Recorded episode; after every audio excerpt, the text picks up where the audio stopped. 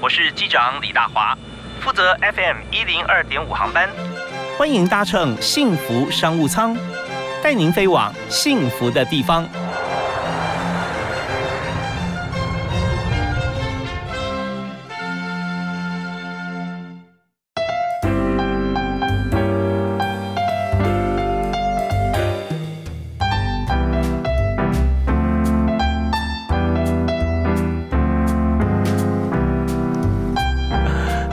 位亲爱的听众朋友，大家下午好，大家午安，非常欢迎准时锁定啊，在 FM 一点二点五幸福电台，在明天下午的五点到六点为您播出的幸福商务舱，我是主持人李大华。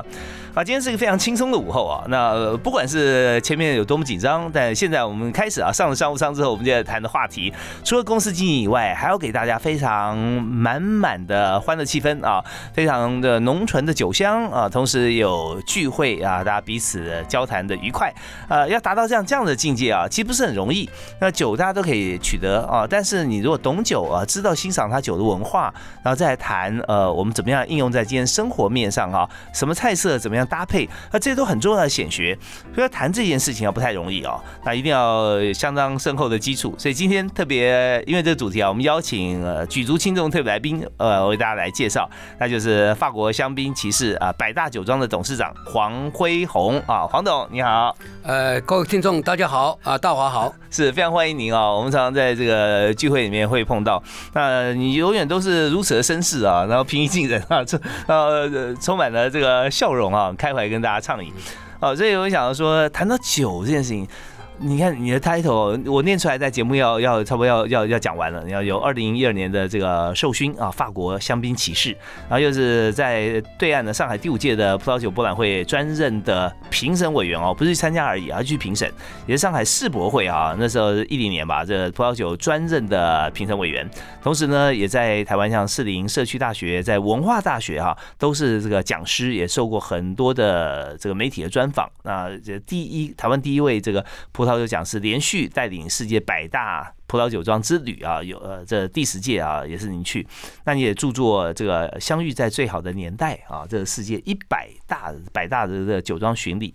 所以我想谈哈这么多的丰富知识里面啊，我们先谈一个最根本的问题啊，你为什么那么爱喝那么爱酒啊？那从什么时候开始你对酒就要研究？喝葡萄酒是。呃，一种兴趣啊，啊，嗯，那刚开始我在从事这个行业的时候，我做的是早期的那个年代的，是所谓我们说的洋酒，嗯哼，洋酒就当初指的就是 whisky 跟白兰地。呀，那后来呃慢慢接触到葡萄酒，大部分我们听到说对这个心血管疾病的话，啊，或者说对身体健康的话，都觉得葡萄酒一定是比来的比这个 whisky 或白兰地好。嗯嗯，当初是这样的情况下，所以开始去研究这个葡萄酒，开始来在台湾做推广。大概是三十年前吧，三十年前哈，那这个观念就是，但是从从酒入门之后，发觉说，呃，喝酒原来常讲说，呃，喝酒这个跟健康之间关系，会发现说，哎，居然这个喝酒可以越喝越健康，或者本来本来身体上有些状况要保养的话，其实用这个葡萄酒，呃，确实它可以达到医学方面的一些一些一些证明嘛。确实是这样，是只要喝酒，只要不要过量哦，就是我们不要。我们是品酒，不是拼酒。OK，那可是你看，在这个法国啊，要授予这个骑士勋章啊，其实也不容易啊。那是什么样机缘哈被授勋呢？当初是这样啊，国外的这个香槟，法国的香槟协会，嗯，他们哈在一九五九年以后开始恢复这个香槟骑士的授勋。嗯嗯啊，但是其实，在呃十八十九世纪的时候，就有这个这个授勋的仪式啊，跟一些方法规则啊。嗯呃，后来复兴以后，他们在全世界每一年都会做一个呃授勋的一个方式啊。是那当初就是香槟协会的几位的成员哈，他们来台湾。把办这个香槟酒会的时候，那就呃希望我能接受他们的受训啊。当然，受训的话，并不一定说呃香槟要喝得多啊。它最主要是说你要呃两个，一个就是要推广哦香槟在你的居住地，等于说所在地地区或者国家啊。那第二个呢，就是你必须在这个领域上哈，是一个在做一个呃教育的一个工作。所以他就呃授予你香槟骑士。当时我们整个亚洲是在在香港授勋的。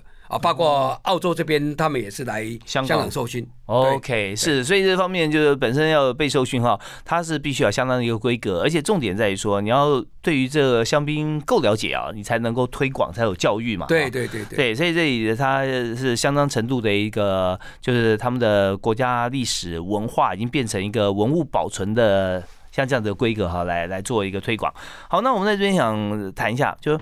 但我们是因为自己的兴趣哈，然后研究。可一般现在呢，已经变显学了，要去认识葡萄酒啊。嗯。那甚至我们讲说红酒，像这样子，其实大家在吃饭的时候用餐，就是大家非常的这个呃，觉得是很不错的事情。可是又对这知识不是很了解，新手入门应该注意哪几点？如果说要呃新手的话，他要进入葡萄酒这个领域的话，我通常在呃授课的时候，我会讲呃几个重点呢。哦，葡萄酒是第一个，就是说你要有这个热情。你有这个热情，你才会继续呃，时间会比较长久嘛，哈，不是是呃一下子而已哈。那第二个呢，就是身体要健康啊，因为喝酒就是你身体要健康才有办法去喝酒嘛。是。那第三个呢，就是经济能力要适当。现在你有多少的经济能力，那你才去买多少价格的酒。嗯，哦，而不是哦，一一味的追求这种呃高价格的东西啊啊，或者跟着随波逐流这样来啊买这些葡萄酒啊喝这些葡萄酒啊，说这个好你就去买这个啊，是是是是，价格很高你也是这个呃。呃，就全心投入啊，那这样没什么意义。不过这样话讲回来，会不会呃，价格单有时候会决定某些部分，可是不见得说比较中低价位的酒它就不好喝，也不会啊，也不会。嗯呃，尤其刚入门的啊一些新手，我是建议他呃喝一些我们所谓的 CP 值比较高的。那呃，很多人问说，那什么是物超所值？这个定义在哪里？我个人认为现在啊。大概五六百块的呃所谓的智利酒、阿根廷酒、澳洲酒、纽西兰酒啊，或者是啊一部分的意大利酒、西班牙酒，现在都可以买到很好喝的酒，而且也在国际上也可以得到一些奖牌或者一些高的分数，很多的这个价格都不会超过六百块，这个都是很适合新手来品尝的。OK，好，那稍后回来哈，我们就要想请这个黄慧红啊，黄黄黄老师啊，那黄董事长来谈一下，就是说，呃，那既然啊，这个五六百块就可以得奖啊，也很好喝，那么为什么还有更高价啊？它中间差别在哪里啊？那有分哪几种层次？那嗯，还有就是说，在这个喝酒的时候，如果说他没有得过奖牌啊，但是他这个也觉得很好啊，他中间差在哪里？呃，既然这么好，他为什么呃没有去参奖或者说去得奖啊？那这都是在这个葡萄酒世界里面，大家想想知道的事情。那同时，我们稍后也来谈谈看，在这个酒业的经营里头啊，还需要注意哪几个重点啊，才能够脱颖而出啊？那第一首歌，我们请这个黄老师是不是推荐给大家？因为喜欢听哪一首歌，或喜欢唱什么歌哈，可以介绍给大家。呃，有没有海上花？哦，海上花有啊有啊，好好 好啊，海上花，那这这为什么推荐海上花呢？哎，我个人很喜欢听啊。OK OK，好好好，我来听这首呃，香槟骑士黄飞鸿黄老师啊，推荐给大家的海上花。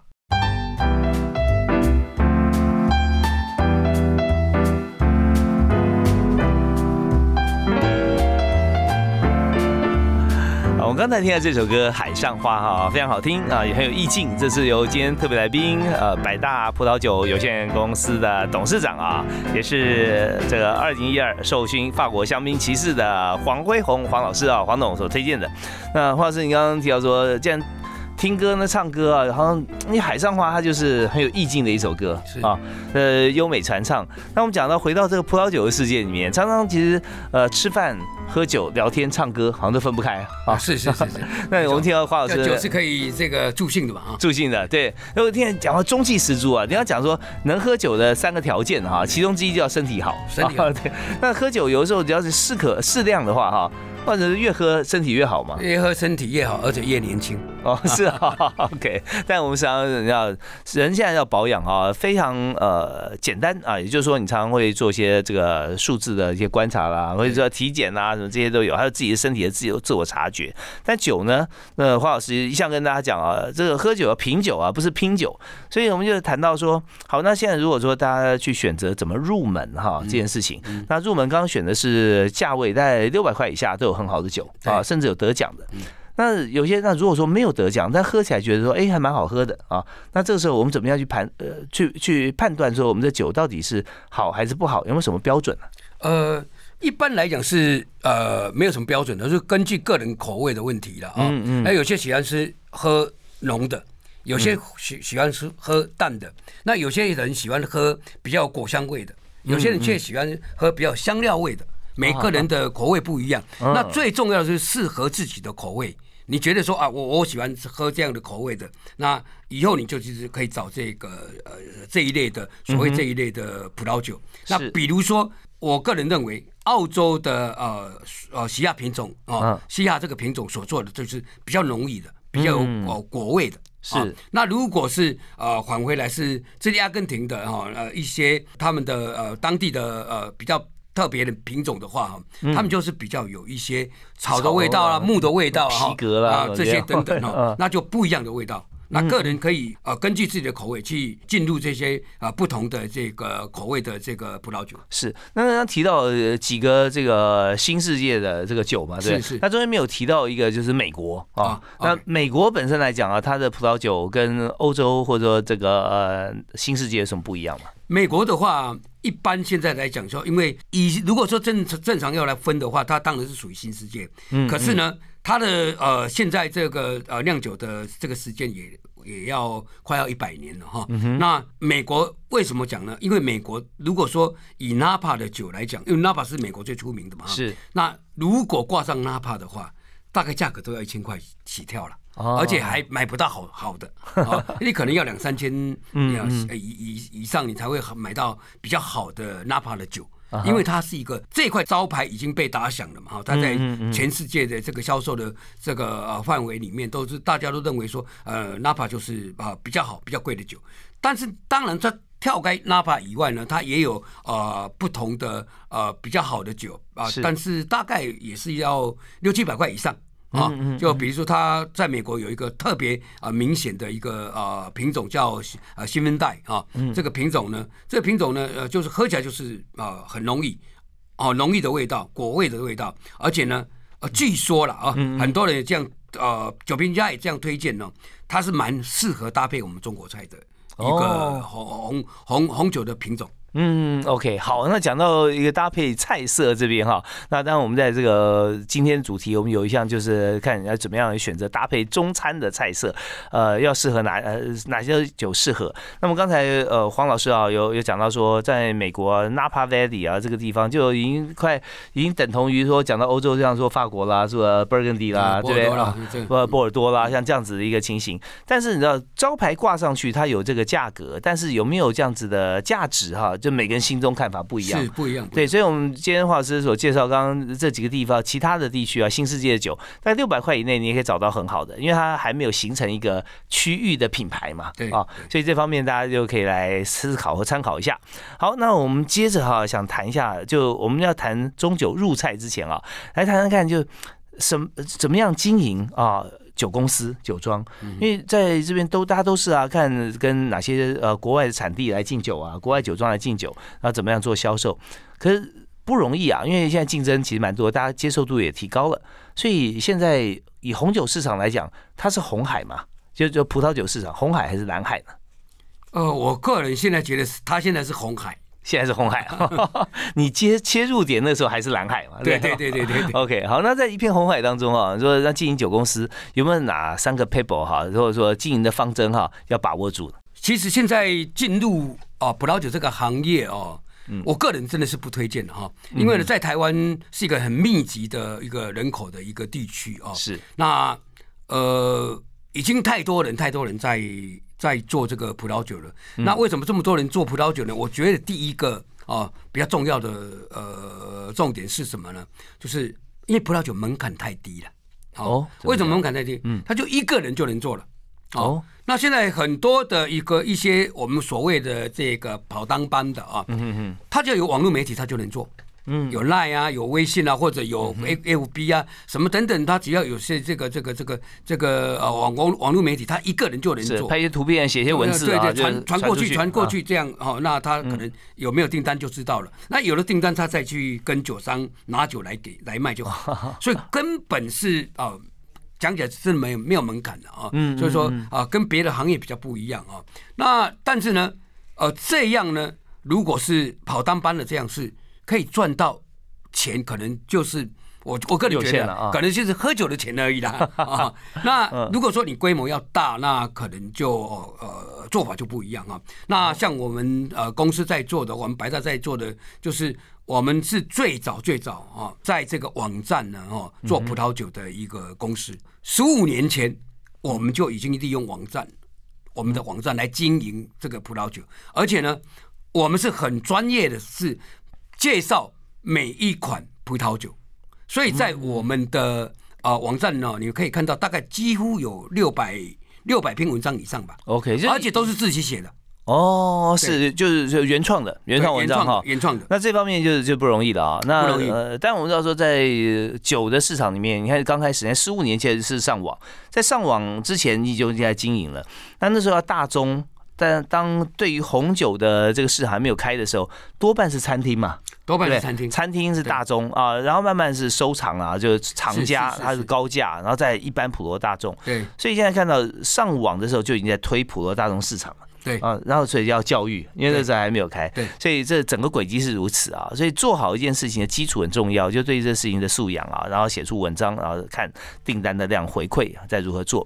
好，我们休息一下，稍后回来谈啊。就是当我们已经做到说，呃，一般的市场都已经接受的时候，大家常常又回到把这样子的一个生意回到餐厅哦，因为大家去去餐厅，不见每个人都会带酒啊，还要开瓶费，直接就餐厅来推荐了。好，那我们就来谈谈看，如果在餐厅啊，在中餐厅你要喝葡萄酒的话，你会有哪些选择是最棒的？哈，好，我们休息一下，回来。好。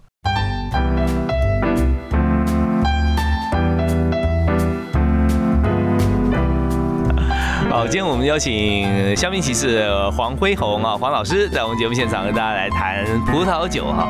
哎，黄老师，我觉得我们谈下去，觉得葡萄酒这个市场啊。这个人家说水很深啊，我觉得酒很深啊。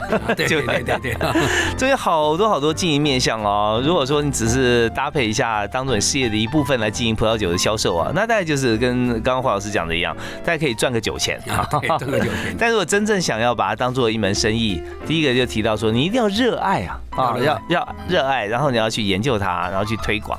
好，那我们现在讲菜色推广方面啊，那有葡萄酒，有红酒，有白酒。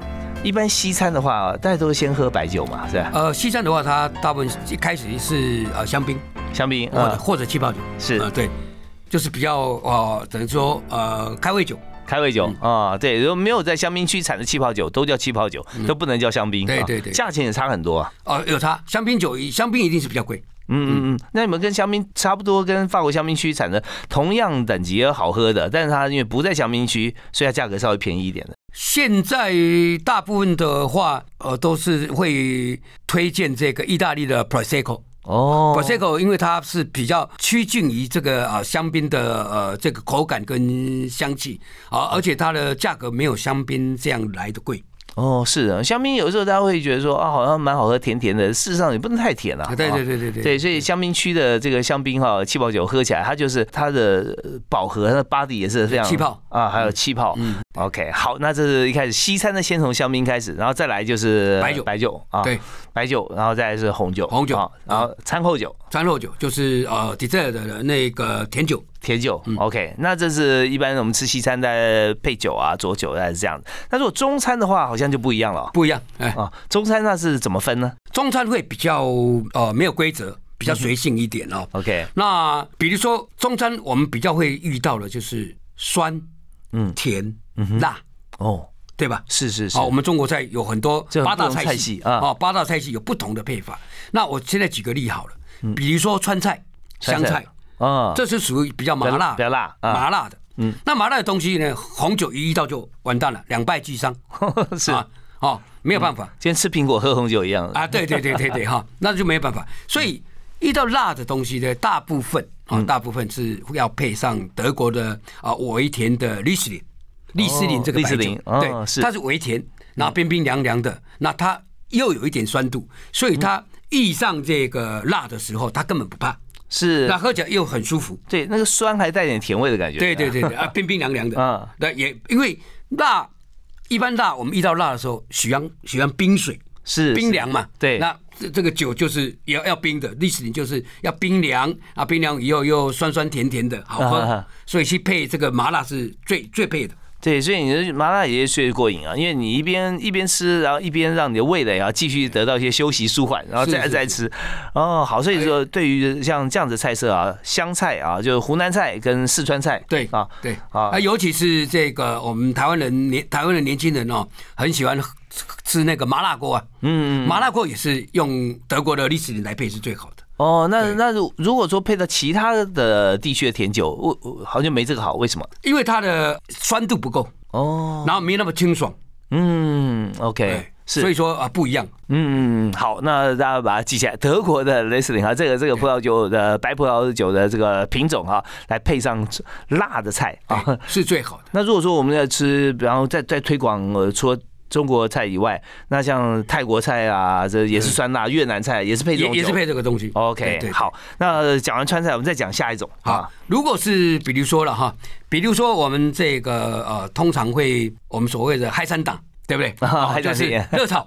热炒啊，一百热炒，两百热炒这种啊，然后呃，这个呃呃，路边的这个哎海鲜摊啊，那海产海产店大部分都有一些哦海鲜的热炒啊，是啊，然后这个呃这个呃普通的这个小菜的热炒这些啊，对啊。啊，这个哈就是比较配适合配呃我们所谓的啊比较清爽的啊不甜的这个白酒哦。啊，比如说啊纽西兰的。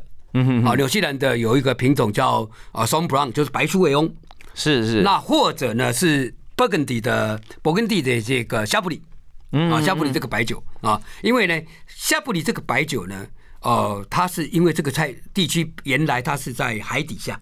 是它这个土壤原来海底下，它是从海底下的这个水平面上升，那上升以后，这个土地呢就有很多的贝类的东西。嗯嗯。以前贝类这个这个这个留下来这个干贝啊哈，那个那个贝壳贝壳这些贝壳沙滩啊。对对对对对，所以说呢，葡萄种在这个土地上就有一些喝的酒，那个葡萄就有一点咸度。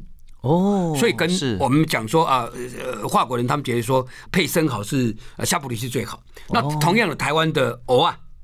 啊，或者干贝这些等等贝类的东西，或或者有带壳的东西，都很很好配。哦，也也就是说，他是这个师出同门呐，哈，对对对对对 对，他本来也就在贝壳沙里面长大。对啊，你冰冰凉凉的，然后呃，把配上这个有咸度的一点咸度的这个夏布里的白酒，那是很舒服的，尤其在夏天。是，你看大家想说香槟骑士啊，这每一餐是不是都法国菜啊？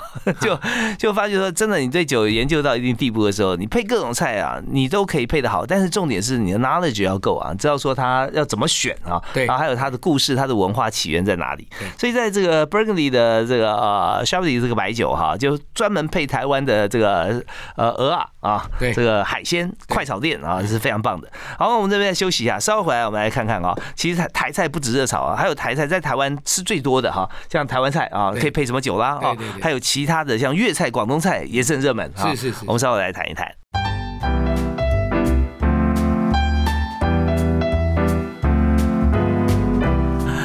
好，今天我们是这个请到宝贵的资料库啊，红酒、白酒啊、葡萄酒资料库的这个活字典黄慧红黄骑士来到我们节目现场啊。那黄老师今天刚刚跟我们介绍了有关于在台湾吃吃饭啊，川菜湘菜是很主流的。呃，热炒店啊，热炒一百我们也常常去啊，觉得很好吃，又又又过瘾啊。好，那第三种啊，我们想介绍哪一种菜系啊，来配葡萄酒是最好。一般我们会在台湾还会吃到我们很多的这个呃台湾料理，嗯啊，我们这个比如说到台南去。你有很多的这种台湾料理店，或者我们在北投这边有很多的台湾料理。哦，酒家菜。对这些菜，这些菜呢，我个人认为哈，就是呃，可以用那个波尔多的国际品种这些混酿的，卡宾索菲用啦、美肉啦、卡弗朗这些哦，他们波尔多混酿的这个品种来来搭配这些哦，我们的台湾菜是非常适合，因为台湾菜呃，它自成一格嘛哈，它有一些是呃炸的。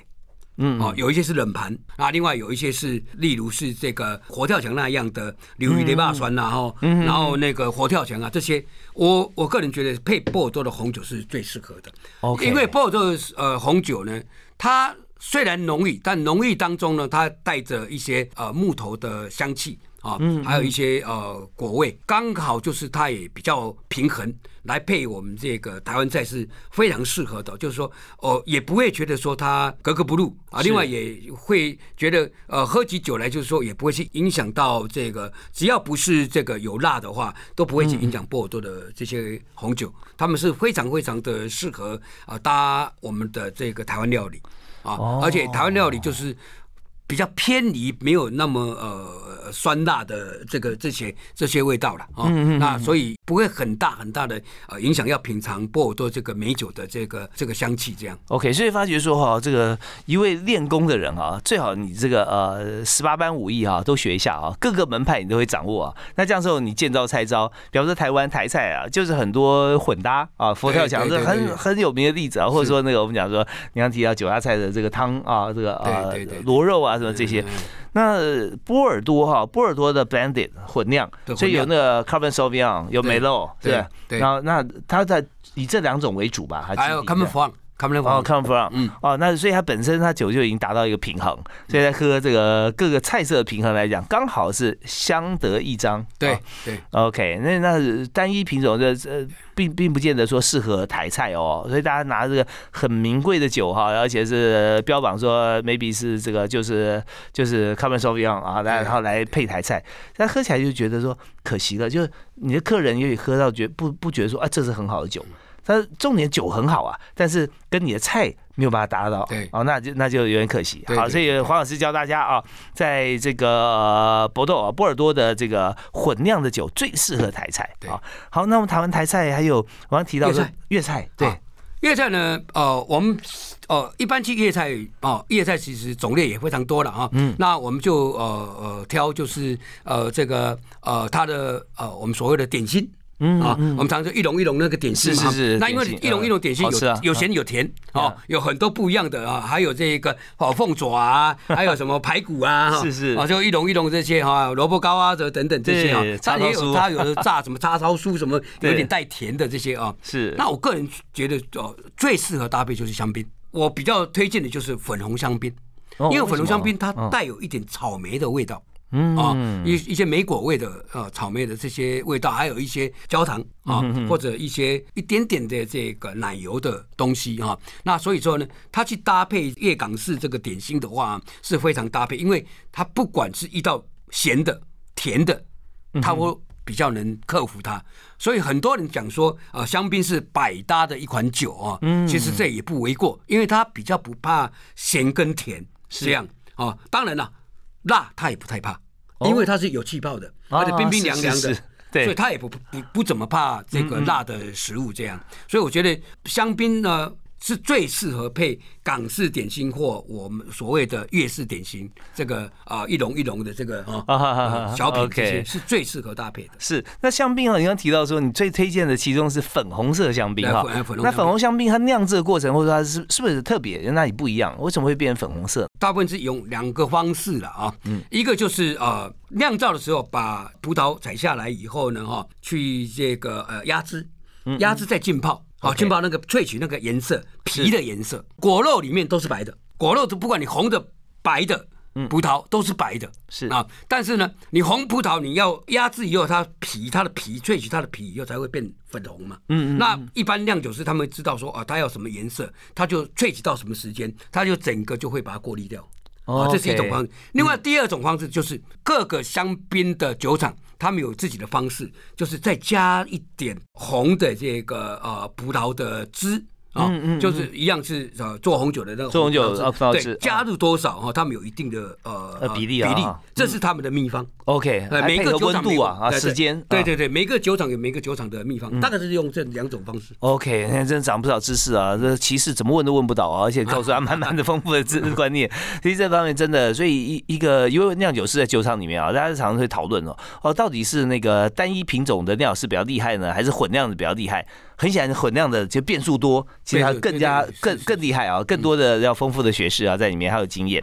OK，好，那我们在这段哈，我们介绍台菜跟粤菜。那下面还有一段哈，短短时间，我想说我们谈一下，就是现在也是江浙菜这方面也很有名了哈。只是江浙菜它它的口味相对来讲比前面讲的几种稍微清淡淡雅一点哈。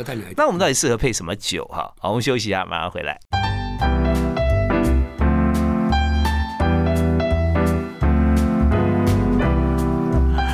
今天呢，在幸福商务舱里面，我们谈的是酒啊，葡萄酒。那我们特别邀请法国香槟骑士啊，黄辉宏黄董事长啊，他是百大酒庄，也就是百大葡萄酒有限公司的董事长。那在我们常常在欢宴的气氛当中啊，我们没法决定说今天这个我们当客人嘛，主人他是邀请我们到哪一家餐厅，但有时候我们都自己会带一些酒啊，或者说一些建议。所以今天我们就特别邀请啊黄董事长来介绍大家，就是什么菜啊搭什么。酒？刚介绍台菜、粤菜啊，那现在接着我们想谈谈江浙菜啊。啊。呃，我们都知道哈，江浙菜是呃比较属于清淡的一个菜系啊，是。啊，尤其它是河鲜比较多啊，嗯，河鲜对，河鲜最多啊，不是海鲜，所以说，比如说我们常会呃豌豆虾仁呐啊，这个呃呃宋嫂鱼羹呐啊，这些等等都会比较有哈。那大我我个人认为就是呃。啊，江浙菜的话比较适合配勃艮第的红酒或白酒，哦，因为呢，勃艮第的红酒是比较清淡的，嗯，啊，它以黑皮诺为主，它是比较淡雅的一种葡萄酒，是，所以它配起这个呃江浙菜呢的一些，比如说红烧的呃很清淡的红烧的鱼啊，嗯，或者肉类。哦，都 OK。那如果说比较呃用啊清蒸的方式啊，或者一些呃甚至比较小炒的方式的话，就配勃艮第的白酒啊。白酒它是以夏多内为主啊。那夏多内呢，在勃艮第这有些做的是非常清淡的，甚至啊它没有进过橡木桶，没有那么多的啊奶油的味道啊。OK，它是比较清新的啊，一般比较自然的。啊，那我们也会称为说，它的呃有些呃勃艮第的酒庄，我们都觉得说它的白酒酿的比较空灵，就是比较超脱，这样的呃感觉很干净，所以它来配一些呃河鲜的这个清蒸的东西，哦或者是冷盘冷盘的东西，都相当的呃搭配。哦，真的，有时候就是说呃大家在吃饭的时候选择饮料啊，呃。不能有太大冲突感，应该是相得益彰啊，相辅相成。对对对对对对对。你说吃个清淡的，喝太浓烈，一定是大于二了。对，不能就是两败俱伤这样。对对对，所以所以这方面你要凸显出来。有的时候说这个呃，遇强则强，遇弱则弱啊，用在酒配菜啊，好像也是不是一点不错。对。对，就是一定要相得益彰。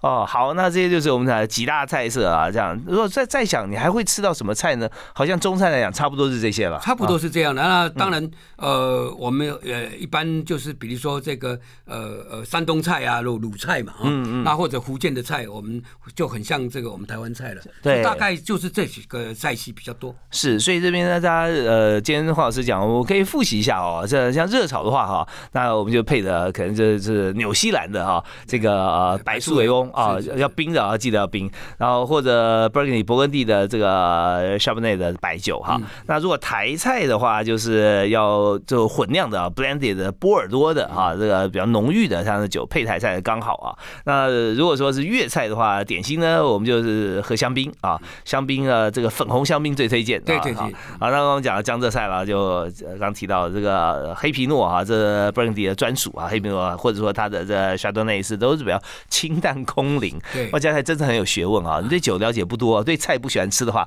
但很难达到您这个境界。啊不敢不敢。好，那跟大家分享。是是是是，我们还再谈一下，就是说这个酒呢，我们常常讲说，医生常建议大家呃酒不要喝过量啊，这绝对没有错啊。但是要看你自己身体健康，在完全可以适合饮酒的条件底下，他还会碰到一些应酬啊。好像看到有些人总是千杯不醉啊，这有什么方法？除了体质之外，有没有什么样子的方法？呃，一般喝酒的话，哈，大部分人喝到最后啊，嗯，可能会追酒，可能会追酒呢，大概就是说，可能身体他自己觉得比较好啊，嗯，哦，那他能呃承受这个呃酒的这个呃能量哈，那呃大部分的哈年纪越大哈，他就会呃自己有自己的越节制。节这个这个节奏。节奏啊节奏。自己自己的节奏，他喝酒该喝到什么时候，喝多少量，到什么时候就应该要停止了？当然这个很难控制啊。但是呢，一般来讲就是说，我们都建议大家就是啊，葡萄酒是用来品的啊，不是用来干杯的啊啊。所以说这样的方式来喝酒的话，啊，喝的这个量就不会太高，不会太多。嗯嗯。OK，那酒的话，一瓶酒在以用品酒的量来看啊，大概可以倒几杯呢？一瓶酒啊，嗯，大概一个宴会上我们可能喝五款六款，嗯，比如十个人了哈，这样是最刚好。那呃，一款酒呢，就是到八杯十杯，这样是最量大家最刚好，然后也能品尝到。但如果超过这个量的话，就是太少了。那个整个喝的量，那个品尝就比较品尝不到哦。但是呢，太少的话呢，那也可以。比如说你四个人，那就喝个两瓶。啊，倒三瓶就 OK 了。啊，一般现在在喝酒，很多人就有一个呃呃不成文的规则，就是啊以人数来减一。啊，比如说你啊八个人，那你今天晚上就是喝七瓶最多，不要超过了。嗯嗯嗯，就是以人数来减一，四个人你就三瓶最多了，不要再倒四瓶了。OK，所以这这是一个极限值了啊。那大家就最主要看自己的量啊来看。好，那那那酒大家希望说是不是呃时间的猜谜问题啊？那我们节目剩下最后大概两分钟时间，我们来谈两个重要问题。一个问题一分钟哈，一个是醒酒的时间，一个是喝完酒又如果喝不完啊，那酒可以存放的时间跟方法。OK，好，呃，醒酒的时间没有一定的规则哈。啊，比较简单来讲就是说我建议哈比较年轻的酒。醒的时间长一点，所以长一点，可能你倒醒酒瓶，可能嗯一个钟头以上到三个钟头吧。哇，哦，嗯，那如果是老的酒，哦，那你就不要醒太久，因为你醒太久呢，它已经老了嘛，嗯，那它一下子这个整个这个香气都挥发掉了，就是你根本没有没有喝到，所以我建议，如果是啊比较老的酒呢，好二十年吧，好不好？二十年哦，二十年呃。多一一就等比二十年还还高的这个呃年份的酒哦，嗯，你就是醒大概啊半个钟头到五十分，不要超过一个钟头。我个人是这样觉得了啊。哦，所以有些酒会不会说不需要醒？过老的话，我觉得就不要醒了。哦，不然一般酒说不管是什么样的年份或哪个产区，都要醒一下才会好喝嘛。对，都要醒一下。那尤其是意大利的酒更需要醒哦，就是意大利我们常听到的巴罗罗、巴瓦利斯科这种哦比较强硬的酒哦。是。大概如果是新酒的话，我是建议更长的时间，就三四个小时以上的了。是是是，所以那个酒的话也是啊，像像意大利品种啊，有时候比较小，对对？葡萄，那有时候比较老，对。老长像葡萄酒好喝，老长也很重要啊。对，就是我们常常就讲说，它是呃树龄是九十年呐，啊八十年呐，一百年呐，这个越呃基本上。越老的树藤结的果是越少，但是越容易越好喝。OK，好，那最后谈一下那个酒，如果没喝完的话，怎么样保存？保存多久？啊，呃，大部分的哈，我们呃以前在一些学校上课教课的时候，就是讲说，哎呀，一瓶酒如果开了以后呢，最好哦，最好你就放在肚子里保存了，马上就喝完了。那如果真喝不完呢，哦，它可能就是呃把塞子塞进去，嗯，塞完以后呢。建议建议哈，三天以内喝完最好。要冰啊？呃，夏天要冰，冬天就像我们今天这样的秋天、秋冬的天气哦，凉爽的是不用冰的。OK，对，但夏天一定要冰。那三天就喝完。好，那节目最后啊，是不是可以送给大家一句座右铭？就是说，希望大家喝酒不开车，开车不喝酒。好，所以呢，就是今天我们在整个节目时间里面啊，非常感谢这个黄辉宏黄老师哈来介绍我们。那现在除了在百大葡萄酒公司啊，这个担任创办人哈董事长，同时呢，也在很多的这个文化教育教学的体系啊，各大企业啊，请他担任讲师呀。谢谢啊，这吃什么饭啊，吃什么菜，配什么酒，都在我们今天节目里面。欢迎大家不断反复收听啊，我们下次再会喽。好，拜拜，拜拜。